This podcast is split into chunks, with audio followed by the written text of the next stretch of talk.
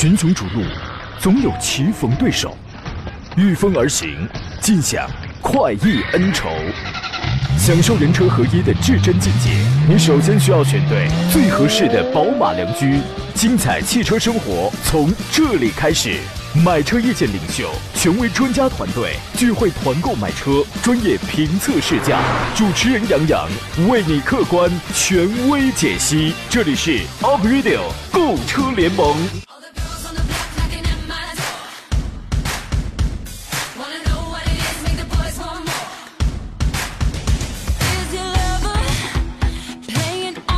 来，诸位，我们车友群里有炙热的天空，老听众说上硬菜了，哼，来吧，那打从现在开始，咱们就开始烹饪了。周四上午，山东交广的 Aprilio 购车联盟，我们开始直播了。我是杨洋，在济南问候全省的汽车朋友。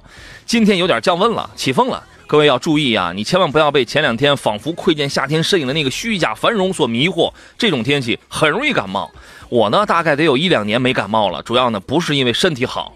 是赶不起啊！上回呢有一丁点感冒，我去医院，我爬四楼去那个医疗室，大夫问怎么了，我气喘吁吁嘛，我说这个大夫我可能是感冒了，哎呀头疼发烧啊，几天了我也记不太清楚，大概是三四天了吧。然后就见那大夫飞速的在病历上写道：患者气喘吁吁，疑似哮喘，建议胸透和过敏原筛查，记忆有些模糊，建议做个脑部 CT。另外患者有感冒症状，建议做全面检查，以辨别是细菌性还是病毒性感冒。总共费用是三千三百两十五块钱啊。哼以后我就记住了，在医院里千万不能乱说话，你知道吗？啊，今天我们直播一个小时，探讨解答一下专业的挑车买车的问题。当你不知道该买什么车了，不知道。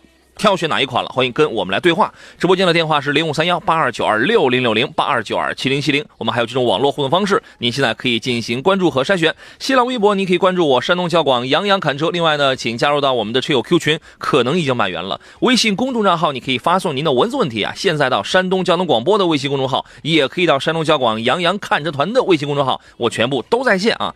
今天做上宾的是车王认证二手车济南店的负责人冯安冯闪电老师，你好，冯老师。你好，大家好。今天济南这个风贼大啊，吹乱了您的发型。还好我打了发蜡。对，你你们现在怎么？一个是您，一个是田伯光老师，你们现在对发蜡就是爱的是不要不要的了啊！你看看我，我的头发也长了，但是我一我一直我是没空去理。风大的时候，我一天就得换五个造型啊！你看我多么的随意。我说什么了？你什么时候送我个发蜡呀？可以，随时可以，是吧？哎呀，真好啊！嗯，很久没见了，最近在忙什么呢？嗯，现在汽车行业也在回暖吧？嗯，马上到了一个车展季吧？嗯，也是趁趁着这个新车的这种高峰，嗯，然后二手车也搭上这个这个这个浪潮吧？是吧？现在你们也浪起来了啊？主要是。这这很浪很浪的，想买那种特别好的二手车是可以找您的啊。这个虽然冯老师是做二手车了，但是实际上对于新车我们也是一直是很有研究啊。所以我们今天说回到新车，这个在本届的纽约车展上，我们给大家留出酝酿你的问题、你的专属问题的这个时间来啊。在本届的纽约车展上呢，日产发布了全新一代的 Altima。这个 Altima 呢，大家可能我不知道有没有人知道，其实它在国内就是谁啊？天籁。对吧？就是天籁这个车呢，我看了几张照片我觉得喜忧参半。一一，我先说忧的是什么？因为这个车它用的日产的是 Vmotion 两点零概念车的设计语言。我我一说 Vmotion，大家应该知道什么样子啊？蓝鸟，大家都见过蓝鸟是吧？就是它整个的设计风格更加的年轻运动，内饰完全换新了。外观上呢，是我挺担忧的一点，就是外观它很年轻，它特别年轻，特别运动，也跟蓝鸟一样，就是那个大中网。但是我又在想啊，它这个造型可能要比帕萨特，比呃，可能要比那个谁，比凯美瑞都要更加的运动，更加的显另类了。更何况比帕萨特、比迈腾这样的设计的相对而言比较保守的这样的车型。所以说，这是我挺担我挺担心的。虽然现在买车的人越来越年轻，也追求运动，也追求年轻不差，但是说实话，买到二十多万的这个车的人啊，一定程度上，尤其是买这样的中级车的人，也不能过分的运动，过分的这个另类个性，这是我挺担心的一点啊。这个我我不知道您会怎么来看，你你你完全可以来否定我，冯老师。呃，其实也嗯有一点同意你的观点吧。其实这个确实它的造型有点超前。嗯，把这个整个的车型年轻化，嗯。呃，这个感觉很严重，这太年轻了，啊。这个啊，太年确实太年轻，而且其实作为商务用车的话，可嗯能它已经颠覆了这种概念了，嗯、确实也是趋于商务化，嗯。嗯，确实给人一种比较张扬，嗯，这种嗯比较时尚的感觉吧，啊。这个恐怕这个新一代天籁就不再具备商务使用的这种特点了，对吧？你说现在凯美瑞，凯美瑞也很也很运动，但是多多少少吧，这个也还能凑合着是吧？也还能凑合着点儿。呃，你比如说它保留了百分之八十，咱们就是假设这样想，百它保留了百分之八十这个运动级，那可能还有百分之二十，我还可以简单做一个公用的哈。但 但是这个新一代的奥特曼呢，就是直接就特太运动了，这是有的人一定会特别的喜欢，但是我会为它稍微有这么一点担忧，这是在外形的设计上，整个内饰的设计和现款的天籁，我觉得没有任何的关系了，颠覆性的改变。时下最流行的这个悬浮式中控屏也出现在这个车上，虽然保留了很少的物理按键，但是呢，其他的都是一些触屏了，这都是一些触屏了。那么这个车让人最大的惊艳、最大的惊喜在于哪里呢？在于它的动力系统，提供的是 2.0T 和2.5升的这两款发动机。2.5升这个是缸内直喷的技术，动力得到了升级。2.0T 这个，我告诉你一件事儿，那你就知道为什么会觉得它比较惊艳。可变压缩比，可变压缩比这个事儿最早出现在谁上？在就是在最近这段时间出现在英菲尼迪上，对吧？从八比一可以自动调整为十十四比一。我觉得这样，如果是用在一台二十万的一台天籁上来讲的话，这个会是一个很惊喜的一个东西。您觉得呢？是的，确实这个全新的可变压缩比这个发动机啊，我觉得对于现在的技术来还是比较超前，嗯也是这个车应该是一个最大的亮点吧。嗯，就是说它呢，其实是可以，你既兼顾经济性，又兼顾动力性能，对吧？这是一个挺黑科技的这么一个东西啊。所以说外形呢，我纯属于我纯属于个人感情色彩，我我挺担忧的啊。这个比较的小众了，因为因为你过分的去张扬，去这个走这个运动路线了。但是对于核心动力这块，我很看好。呃呃，还有一个亮点三是什么呢？亮点二吧，这车还有四驱呢。啊，新车还会有四驱系统，所以说这个大家可以关注一下。呃，雅阁第十代呢，现在由于它这个 1.5T 的发动机的问题，大家可能充满了这个担忧啊，所以所以说这个天籁，我觉得嗯，应该会是一个年轻人的一个一个一个家庭用的、个人用的这么一个菜啊。我们来做一个连线，由山东省汽车流通协会、山东省二手车流通协会、山东交通广播联合主办的2018山东省首届。二手车鉴定评估岗位技能大赛，今天我们正式开赛啊！现场情况是怎么样的？我们马上连线一下这个主这个主持人武红啊，你好，武红。啊，此刻呢，我现在正是在我们这个活动的现场，嗯，给大家呢带来我们山东省首届二手车鉴定评估岗位技能大赛开赛的一个报道。刚才啊，杨洋你在介绍这个车的时候啊，嗯，我就在现场，其实呢，跟我们的这个选手们正在猜他们答题答的如何。嗯，题呢，我不能给大家透题，但是呢，现场有一些小的细节，我可以跟你来说一说看。好，真是没有想到啊！啊山东省首届二手车的鉴定评估大赛，给到我们一个小的经验是什么呢？去年有人是评委呢，就是他在比如说临沂地区啊是嗯分站赛，他们自己做的评委，今年呢就已经当选手了，是吧可？见可见激烈程度，你能想象吗？这个按捺不住心头的激动啊，就是。哎呀，真的，嗯我在想说，这次绝对是一个规格更高，而且呢，我觉得是第一次啊，有几嗯个创新。第一呢，是我们选手在赛场全部是集体宣誓了，嗯意味着什么？意味着大家要在这个行业当中承诺公开透明，承诺要讲诚信。嗯这个行业很多人一提，我想问一下杨洋啊，嗯嗯如果因为不是你干这个节目啊，嗯给你一个二手车，你会心里打鼓吗？说实话，就是我干这个节目，你给我一个二手车，我都得打鼓。哦，对，对吧所以呢，对，那么接下来的这个时间，确实是因为有一点点这种，呃，大家都觉得，哎呀，水很深啊，这可怎么办呀？我得认识熟人啊，不认识熟人得坑啊，对吧？关键你没经验的熟人，没道行的熟人，那可能也不一定有用？对对对对对对，这次大家已经听说了，连我们去年的评委都要来参赛当选手了。我们目的就是一定要优中选优，要给大家呢精挑细选，把我们山东省最优秀的二手车评估师们来选拔出来。嗯那么这次呢，评估大赛呢还有一个好处，就是他们如果进入到决赛之后，还会代表咱们山东去参加全国的决赛。嗯嗯嗯这个赛事呢，也是第一次由我们媒体来强势介入的，因为以前评估师大赛是一个专业的比赛啊，嗯很多人都觉得这跟我有啥关系？可是现在呢，随着呃，比如说咱们总理在今年的两会上也特别提到，要全面解除二手车的限迁，嗯对整个行业来说呢，也是蓬勃发展的。一八年已经定了调子了。从我拿到的全国二月份的数据就能看，其实有一些像 SUV 啊、MPV 啊，增长的幅度都是在百分之三十以上，嗯，比新车要大得多得多。是，那就对，这就意味着很多朋友可能开几年换车的周期就会很短，嗯像有些朋友可能才开了七千多公里，有些车就不想要了，对吧？对。啊，那前提就是一定要找靠谱的评估师，他们决定非常非常的关键。那大家放心，我们山东交通广播呢，此刻给大家也通过我们的微信平台正在同步直播，带领大家呢一起来看看说，哦，原来二手车是这个样子的。也欢迎更多的朋友呢来关注这个比赛。我们同时呢会把这个笔试的成绩中午公布之后，在下午爱车管家的节目当中呢，给各位一起来继续来公布啊。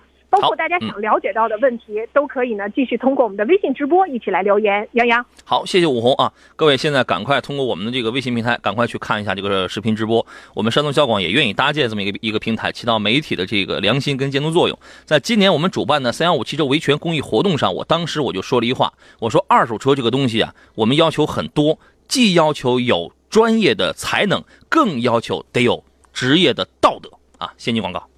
好了，各位，我们继续回到节目当中。这是我们在这个月山东交通广播我们来办的这么一场这个有关二手车鉴定评估岗位技能大赛的这么一个活动。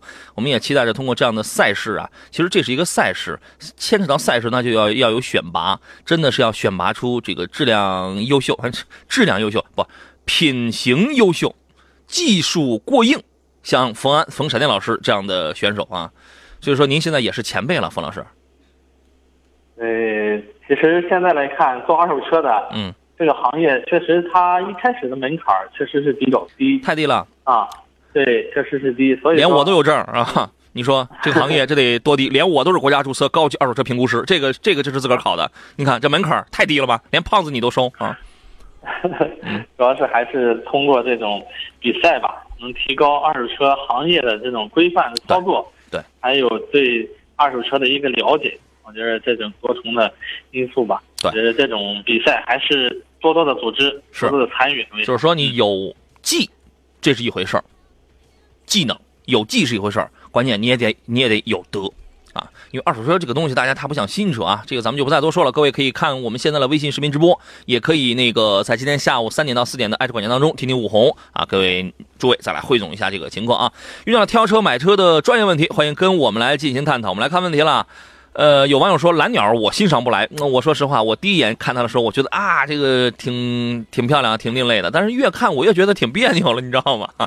蓝鸟确实卖的也不多啊。大头钉说完了，定位不准，又一个马六。我觉得是这样，因为它的因为新款的奥特玛它的定位就一定不会是商用车，它的定位一定就是家用车，所以你不能说它定位不准。完了之后，重点看这个黑科技的问题。现在呢，大家越来越有钱。但是可能我刚才我说那话的时候，思想还在比较保守，我还在想买二三十万的人是不是还是考虑商务用途的居多？未必了，未必了啊。呃，一位网友叫问号，他说二十万左右啊，君越和蒙迪欧哪一款车比较适合年轻人开，质量要过硬的，性价比要比较高的啊？冯老师，您会推荐谁？嗯，二十万左右的话，我可能这两台车如果是对比的话，嗯可能推荐君越吧，嗯推荐君越。嗯，啊您您的理由是？嗯，其实蒙迪欧也是也是不错的车，但是嗯从整体的这种保值嗯和它的从销量来说的话，嗯，它照着君越还是有点差距。对，销量不如君越，内饰做工不如君越，是吧？车风反正就是大点儿哈，就是这个就是大一点儿哈。我建议选君越。天空大海说可变压缩比那应该加多少号汽油啊？按照我们这是个问题，呃，但是也不是个大问题。为什么呢？按照早些年常规的那个老的套路来理解的话，压缩比超过十点五比一的，那就要加九十五号的油了。按现在的油耗标准的话，那就要加九十五，原来是加九十九十九十七嘛。后来你会发现，Sky Active 创驰蓝天十三点五比一，大家这个都得加高标号了。但是现在的技术也在提升，具体到要加多少号的这个油，您您得到时候您得看这个车辆说明，对吧？以车辆说明为准。呃，果儿说，两位老师，现代瑞纳 RV 的两厢1.4，起亚 KX 1.4，说是同平台啊，它俩一定是同平台的。这两个车怎么样啊？发动机、变速箱手动稳定还是自动挡稳定啊？1.4动力小嘛，太小了。跟帝豪的 GS 比，谁更省心，谁更稳定啊？性价比高一点啊？一年大概要跑两到三万公里。你要说动力的话，是真不行，对吧？动力这是真不行啊。这个车这几个车您怎么看呢？确实，如果说是它按照他的要求吧，他一年就跑两万多公里，两三万。估计也也是对，可能每天的这种，也就是上班或周末，嗯，短途嗯。跑一跑，肯定不会跑太多的长途。嗯，如果他一点四 T 在市里开，我觉得1.4升啊，一点四升，嗯，还还足够用吧，一两个人开足够用。但是嗯。你要说是，呃，捎上两三个同事，坐满五个人，嗯，再带上空调，我估计这个可能就比较着急了，开这个车嗯啊。再再加上您又是选自动挡，嗯，那更得着急了。所以说，还是怎么说呢？嗯看您的需求吧。嗯如果说是就一两个人开的话，我觉得嗯一点四够用。啊、对你应该，他应该万幸，就是现在的这两款车把那个1.4的自动挡已经由 4AT 换成了六速手自一体了，这是一个提升。这个提升对于呃动力的传递，包括这个节油性能上会有一个小小的进步。但是说实话，这个动力确实很弱啊。你帝豪 GS 呢，无论是首先从动力角度考虑，无论是一点八升还是一点还是一点三 T，你可以说它保养费用高，你可以说它油耗略大，油耗大概得高一点三 T 的油耗不会比一点四升的高多少，它主要是保养费用高。一点八升大概比那个一点四升大概得高一个一个一个稍微出头吧，对吧？这个这是费用方面的这点差别，但是后那两款车它给你带来的是动力方面的这个性能，一点四升的这个简单经济能用，对吧？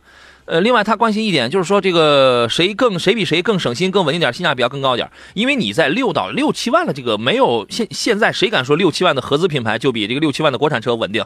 谁要说这话是真没有研究啊，对吧？呃，您觉得谁会更稳定呢？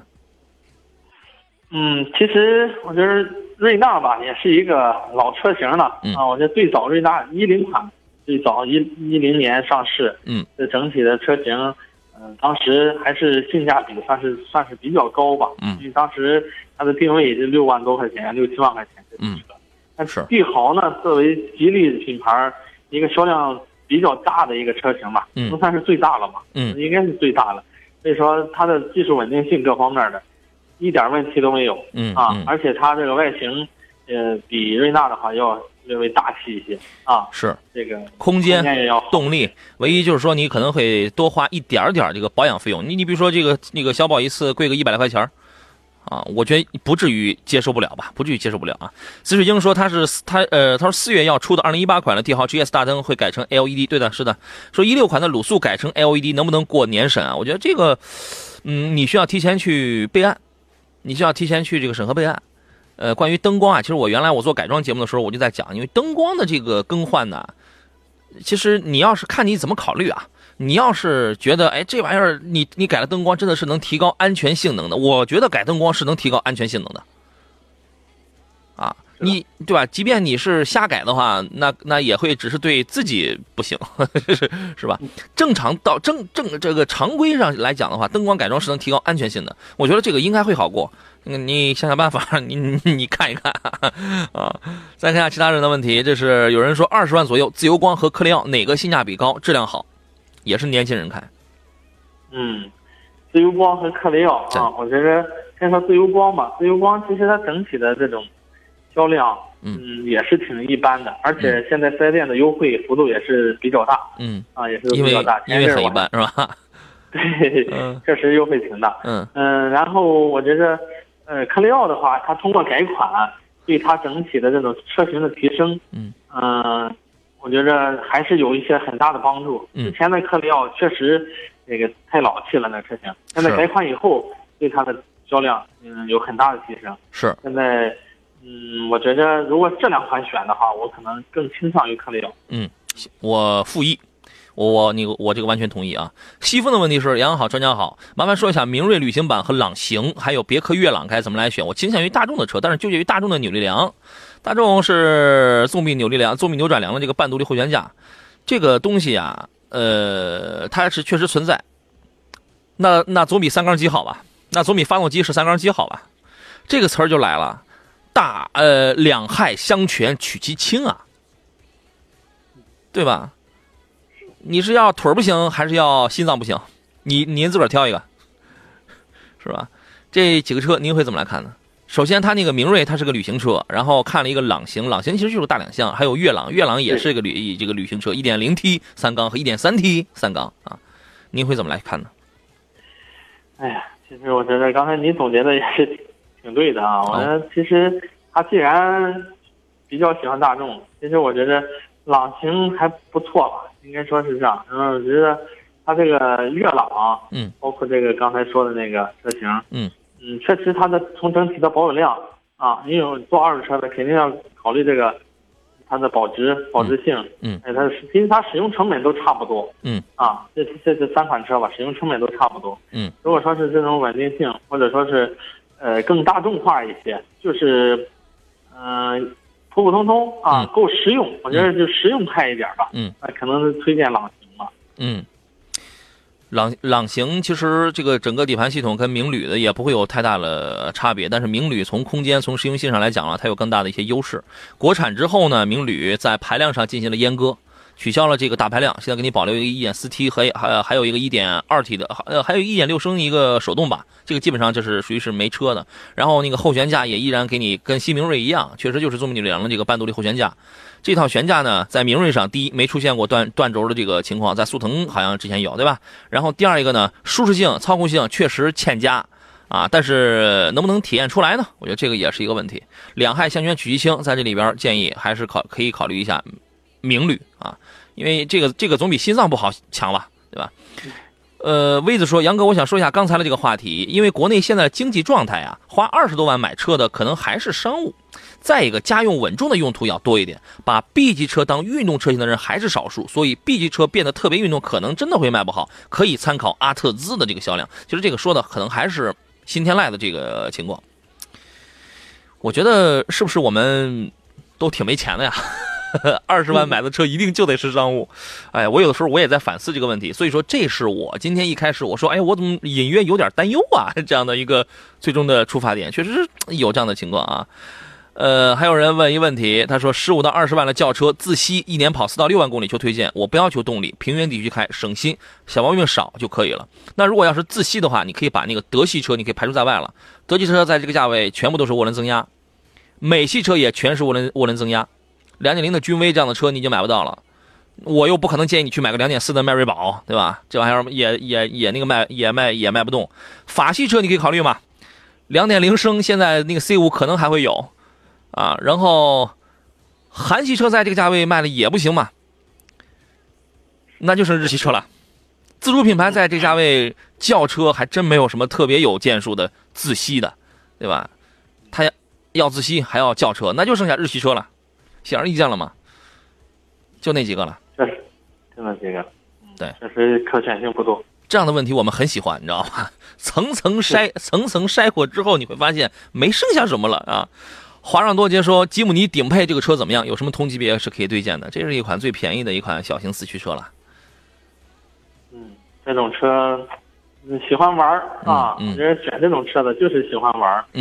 嗯嗯，你说它有多实用？它确实不实用。你说舒适度也不高，空间更没有，嗯就是玩儿，就是玩儿。嗯，同级别有什么？他要的是那个顶配啊，同级别有什么可推荐的吗？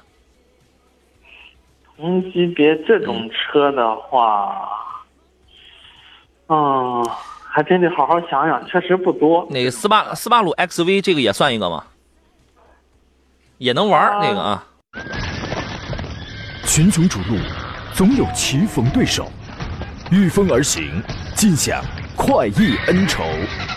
享受人车合一的至臻境界，你首先需要选对最合适的宝马良驹。精彩汽车生活从这里开始。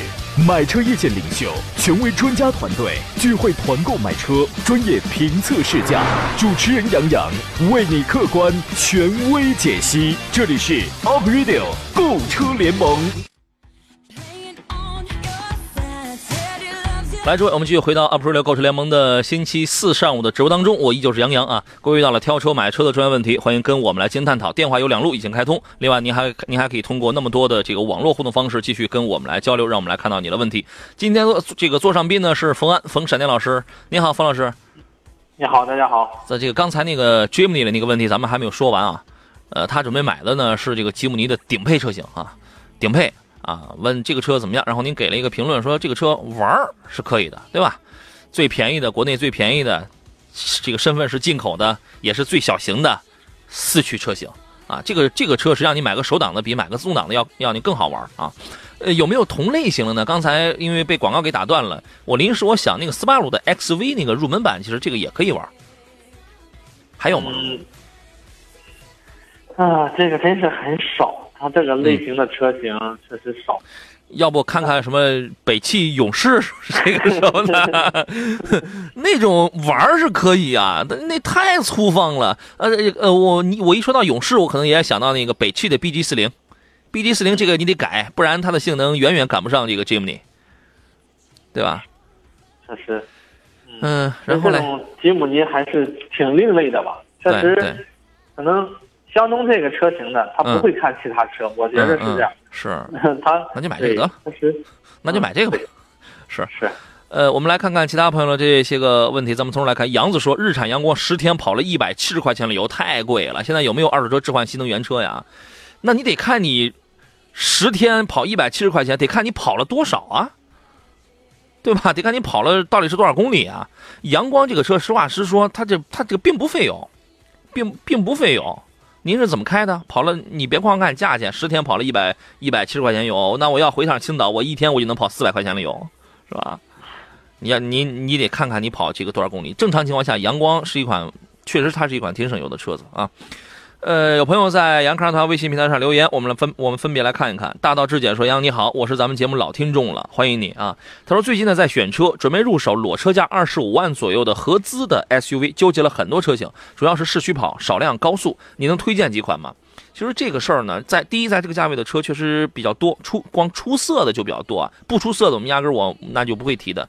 第二一个呢，我觉得你还是应该继续的去细化一下你的一些用途，是五座还是七座？对做工有要求，还是对动力有要求？对空间有要求，还是对保养有要求？我觉得你需要细化一些啊。福安老师，总体上来分析一下这个问题吧。确实，嗯，因为他的这种需求也是大部分人就是经常就市区多，偶尔高速。这这个这个不叫需求，因为现在所有人，我们我我们都是这样的，我们没空出去，你知道吧？我们都是市区多，没空，所以这个不，这个我觉得不构成什么。细致的需这个需求是吧？对，在在细化确实太多，嗯，这个价位确实是太多。那您给来几款吧？嗯，你认为不错的？来几款？嗯，嗯，不错的。嗯，我觉得现在比较主流的吧。嗯，最最热卖的，等车要等两三个月的汉兰达，二十五万也可以买到。嗯啊，有五座也有七座的啊。对，然后途观大众系列的途观 L 啊啊。美系车里边有昂科威，嗯啊，二十五万左右能买个比较好的配置了，已经。嗯嗯，喜欢野一点的，嗯，那个自由光、指南者，那不这个都都差不多。呃，这俩销量是是真不行。嗯，对对，确实是不行。对对，我觉着还是前面这三款吧，嗯，着重着重考虑一下。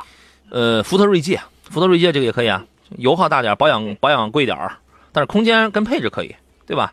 然后途观 L。另外呢，还有那什么，还有那个柯迪亚克，斯柯达的柯柯迪亚克嘛。刚才您提到那个昂科威啊，我觉得这是一款性价比比较高的车子，但是买的是二八 T，就是两点零 T，那个四驱精英二十六万九千九，现在优惠四万，你想二十二万、二十三万你能买一台四驱，关键它这个内饰做工这还不错，就是车小一点，对吧？就是车比途观 L 这样的车，反正空间要那个小不少，但是能力好啊，能力高啊，你价格相对便宜，那你那你能买个四驱嘛，对吧？所以车呢。还是蛮多的。至于那些原来挺好，但现在销量极其惨淡的，像是圣达那个呃那个那个那个谁来着？起亚那个叫什么来着？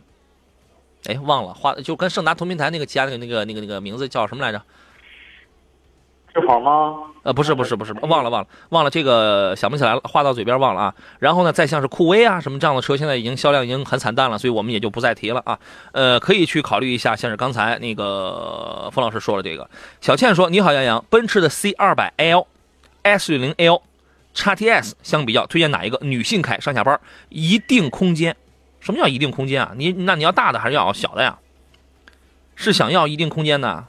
三十万左右的推荐，三十五万，三十五万你买 C 两百 L，你买 S 六零啊，你能买一点五台了都，是吧？您会怎么看呢？三十五万，其实它是对比 x TS 和 C 两百 L，是吧？呃，C 两百长轴和 S 六零啊，还有叉 T 啊 S，S 六，，XTS，嗯那肯定是 C 两百，这个没有其他的选择。我觉得嗯叉 T S 和 S 六零和它，呃，从我角度上来说，嗯真的现在从销量、从外形，嗯，不在一个档次上。嗯嗯嗯，对确实是。我我觉得呃叉 DS 其实这个有点越级了哈、有点越级，这个级别更大，指导价是二十八还是二十九万起的，对吧？那个我不知道你说的是一定空间，你是要求是一定空间够用就可以呢啊？他要求要啊，你看机车男孩他是懂我的，他说索兰托，对对对对对，索兰托，对吧？你看。哎呀，话到嘴边我就没想起来，你知道？你看，你所以这个车多么的冷门，你知道吗？索兰托原来 原来是很好的车子啊。那个，谢谢谢机车男孩儿，谢谢你，你懂我。小倩是想要大一点的，大一点那在这里边肯定那那就是叉 T S 啊。对，因为叉 T S 确实大。对啊，它比这两百还要 L 也要大。对，叉 T S 无非那就是油耗要略要略高一点，但是但是这个空间跟这个级别它是越级的，对吧？那就买这个，这个没问题。方德始终说一八款的汉兰达是不错的，没错。那个我们呃，那我我念节目当中也给大家也预也预先透露了一八款汉兰达，主要是它是只有顶配车，只有三十万出头那个顶配车给你改了改了 LED 灯了，原来不是说配置低嘛，三十多万卤素嘛，这个。然后配置上略有一些小增加，略有小增加，三点五升的给这个取消了，哎，有一些小的变化吧，有些小的变化，这个您可以看看。现在要买车呢，都得是二零一八款了啊。呃，这个这个还有朋友这个留言说，二十五万可以买荣威的 RX 八呀。呃，我那天我说 RX 八它公布了两款售价区间啊，一个是它的那个四驱顶配是二十五万八千八。还有一个是两驱顶配是二十二万三千八，然后呢，我们就有那个听众说，那这不对呀、那也就是说它它是不是只有一款车是那个四驱的？那那这个不科学啊！一款非承载车身的一款主打越野功能的这么一款，但舱内又很又很细致又很豪华的这么一款，我们姑且也叫越野越野车啊，它只有一款是这个四驱的，那这个主打两驱，这个不科学。但是朋友，你忽略了一件事情。它这个车有两个可能性，第一，它只有顶配是这个四驱，我认为这个可能性只占百分之三十。还有一种更高的一种可能性是什么呢？在二十二万三到二十五万八之间，还会有一个二十三万和二十四万，那都是四驱车，那也就意味着这个车有可能入门的价格不会太低，因为它不会出太多的两驱车型，入门价格有可能会在那直接就在十九左右，那那就好了，十九、二十一、二十二，这就差不多了。就是说，它在两个价格之间一定还会有这个四驱车。还会有四驱版本，因为这个车它就是主打四驱能力的嘛。这个车，呃，冯老师之前有关注过吗？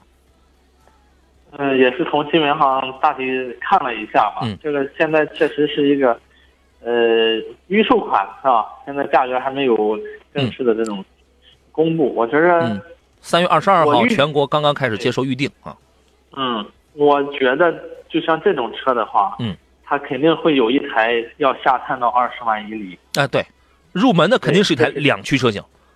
对，肯定要下探。啊对然后那四驱的话，要主打的话，肯定可能肯定不会只有一款。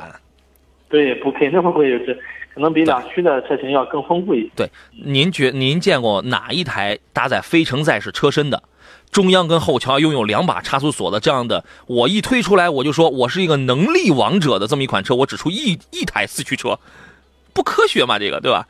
这个这个车在三月的二十二号，当时它是我当时我去过那个冬奥会的这个主办地，就二零二二年那个冬奥会会在张家口的太湖小镇会这个举办，它那儿有一有一条这个雪道，因为之前二月八号的时候他就挑战过那个 Mogus 那个雪道，然后后来他那个泰晤这儿还有一个还有一条雪道叫做华尔兹雪道。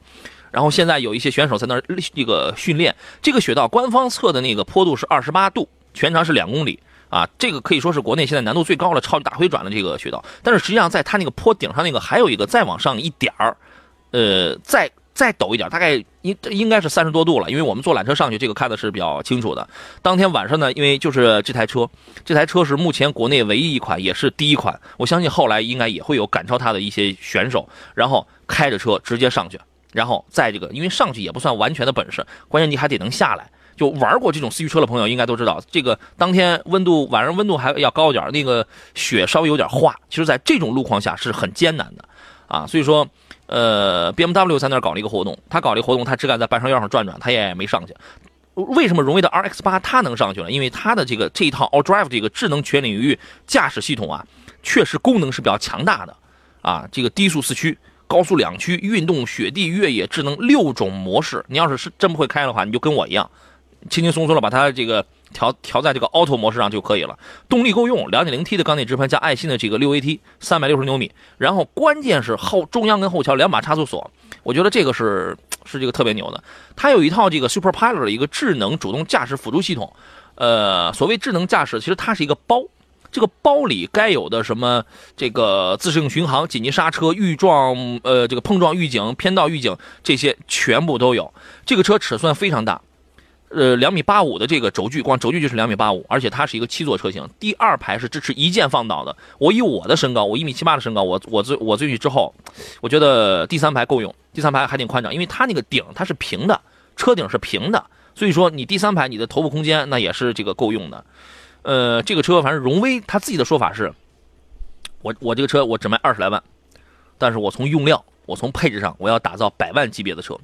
呃，先不说能不能到百万级别吧，但是我觉得真的和现在二十多万的这个汉兰达来比的话，从能力和配置角度出发的话，甩汉兰达好几条街，这是真话，这是真话。没见过的时候，大家可能不会相信，后期大家自己去体验体验啊。当然，后期的稳定性是怎么样的，我觉得这个你必须要经过很长的时间，稳定性这个这个东西你是要交给时间的。北京车展这个车就会上市啊，各位可以来关注一下。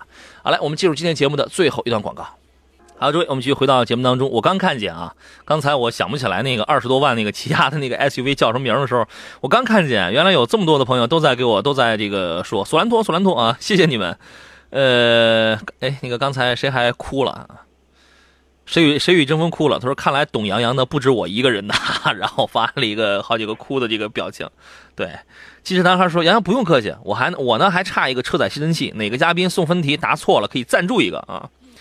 那要不冯安老师，我给你来一个送分题，你也不用赞助，今天你也没什么准备啊。嗯，我给你来一个送分题，嗯，可以，可以，真可以啊！你 那你容我想一会儿啊，你容我你容我待会儿我给你来一个这个这个送分题啊。呃，来看看大家挑车买车的问题。行者无疆说：“杨洋你好，请点评一下雪佛兰的探界者同级别的美系、德系有哪些可选？谢谢啊。这个也是，嗯，怎么说呢？现在是一八款上市以后比较关注度比较多的吧？嗯啊，十十七万多到二十五万多。嗯嗯，现在优惠也是不少啊啊，优惠大概多少现在小两万吧。嗯，嗯，不多嘛，哦，还可以再多，啊还可以再多啊。我觉得这个区间的话，也是确实可选性也是比较多，因为嗯现在的合资 SUV 都是差不多在这个区间吧。嗯，是它是扎堆儿的。优惠完了以后啊，它起步价在十五万多，可能这个性价比算是、就算是比较高了。嗯但是它整整体的这种动力和这种空间还是略微的会小一些，因为它只有四米六，啊，只有四米六，还是属于这种紧凑型的 SUV 吧。嗯嗯嗯，我觉得比昂科威要小是吧？要小。对对对，那可能空间也小它，对它嗯，相对的这个车型的话，我觉得，嗯，这个价格来看的话，嗯。四米六左右的话，我觉得，嗯，现在系列的，呃，三五那没有没有没有，他他只关心三五小，他只关心两个问题，一是探界者这个车怎么样，二他关心同价位的德系跟美系还有什么选择，没他只关心这两个问题。嗯，德系和美系嗯。啊，那就是美系，那就是跟它同平台的昂科威喽。昂科威的对，昂科威，如果你买的是 2.0T 的话，这两台车大件就完全一样了。如果你买的是一是一点五 T 的话，昂科威的变速箱跟它不一样，昂科威是七档的干式双离合的变速器，你那个探界者是六 AT。相比而言，说说实话，如果你路况挺好，能跑起来的话，那个昂科威的内饰做工比探界者确实要好很多，用料确实要好很多。那么你就可以忽略掉它七档的干式双离合的这个这个顿挫的问题，对吧？嗯，然后嘞，德系德系的话，我觉得就是途观，嗯，或者说是科迪亚克，嗯，就这俩。啊觉得这这两款车还是可以着重看看。对，那那就这俩。所以探界者这款车呢，要看你买的是 2.0T 的 9AT 的呢，还是一点五 T 的配六 A 配配六 AT 的。我说这个车颜值显显年轻，因为是从来没见过开一个红色的跟蓝色的昂科威吧？没有吧？是昂科威真正卖的好的黑色跟那个有点像那个香槟金色的那个，那个咖啡色，嗯，哎，对对对，咖啡色啊，它就这俩颜色，它那它没什么选择。但是探界者呢，探界者好家伙，那你一看红色的、白色的，这个多年轻啊，这个多时尚啊。但是核心大件儿这个、呃还我还是那话，两害相权取其轻，六 AT 通用六 AT 反应特别的慢，反应特别的慢啊，但是能用啊。话上都就说，山东交广最牛大咖主持人必须是杨仔常亮 啊，这你收了我多少钱？说，我昨天晚上睡觉的时候我给了你多少钱啊？鹏程万里说：“杨仔，五菱宏光 S 三这个车怎么样？马路上看到了，怎么不是很多？S 三啊，S 三是五菱刚刚出的那个他自己的那个 SUV。对，中型 SUV 是的，嗯，嗯，马路哎，我好像也没见过。嗯，它主要是上市时间不算很长了，也一年两个月？一七年我记得一七年底上市的，我记得是，啊，也就广州车展半年吧。对对对，大概是广州车展的时候。嗯，哎对呀对呀、怎么这么长时间我在路上怎么也没有见过呀？是不是因为它长得太难看了，长得太五菱了是吧？嗯，还是我觉得这个、嗯。通常认为这个五菱啊还是出面包多一些啊。嗯在这个 SUV 嗯，还是少。在咱们生活的城市当中，能见到这种车的几率啊，确实比较低。五菱宏光的 S 三，它是五菱自己出的第一款，呃，首先，呃，空间很大，也有也有七座，好像高配车型也是多连杆独立后悬架的，然后呃，而且还是后驱，它是后驱嘛，然后但是那个前脸确实太五菱了。你说在咱们在咱们生活的这个城市当中能见到吗？可能可能都卖到不知道什么地方去了啊！这个我，但是它它它可能便宜，它便宜啊，它大概是五到七万吧，我那我这个记得是，对对对，对吧？它就便宜。假如你看为什么城市当中这个七三零宝这个宝骏系列的车要更多一些？七三零、五三零、五幺零，刚才还有人还问那个三幺零那个问题已经被顶掉了，我我已经看不我已经看不全了。为什么这样的车要更多一些？它相对而言比较时尚，比较漂亮点嘛。对，啊，它这个是光讲究空间大啊，讲究便宜，后驱确实拉点东西对后驱，拉点东西 啊，是嗯，五三零这个价格要略高一些啊，七万五千八到十一万五千八，但这个车长得确实是挺漂亮，设计也比较前卫。五三零、五幺零那俩这俩前脸长得是差不多的，呃，五三零更宽大，然后从侧面看三条线平行啊，然后整个的底盘啊，包括 NVH 的这个功能也都进行了一些个优化啊。所以说这个价格要略高一些，然后这个这个这个竞争力也会要更强一些啊。其实单讲产品力上去讲的话，我觉得五三零要比五幺零啊、三幺零啊这些车的产品力都要更好，这个都要更好一些啊。呃，再看一下其他朋友的问题，咱们从头来看吧。哈，有朋友跟我开玩笑啊，这个说他的比亚迪压缩比是十点五的，得加九十九十几号油。那你要是不心疼的话，你可以加九十七号油啊。按照传统的规定，超过十点五比一就得加九十这个九十七啊。你看一比亚迪加九十加九十七，你你还过不过日子了？花谢花开说杨嘉旅这个车怎么样？嘉旅，嗯大众的嘉旅对啊，嗯，我觉得还是比较小众的车吧，嗯嗯，怎么说呢？如果是你有这嗯种用途，或者说是对这种车型，呃，不排斥的话，嗯。啊，因为确实这个车，你看现在在路上陆陆续的也也有好多这个这个上路的车了，嗯，它可能但是整体的销量还是不如高尔夫这么这么多，嗯，它属于是一个大两、大两厢，我觉得从实用性角度没什么没什么可以这个挑出毛病来的，车能开也能用，挺好的这个大空间。如果你实在不喜欢开像是途安 L 那样的 MPV 的话，啊，其实嘉旅它是一个大两厢，从空间和实用性上去讲的话，确实不如途安 L。确实不如途安 L，但是呢，这个它具备一些轿车该有的那种操控的灵活性，这个没问题啊。东营的朋友说：“杨洋正解，五菱宏光 S 三，我邻居就买了一辆，确实太难看了，怎么感觉像要吐啊？这，嗯，就是太五菱是吧？太五菱那个前脸啊。这个我给你出一个送分题啊。这个前两天那个三月的二十四号，林肯的那个全新出了一个 Navigator，全新的领航员在济南这个林嘉诚林肯中心是这个上市了。我的问题是，第一代的领航员哪一年诞生的？有选项的啊，九六年、九七年、九八年。你看我对你多好，我还给你选项呢，冯老师。哪一年？你挑一个。哦，这个你这个问题还真是挺，嗯，挺专业的。那这个问题很专业吗？送分题，送分题。就你再说一遍，我这只能是懵了。抽空你你你想抽空百度一下是吧？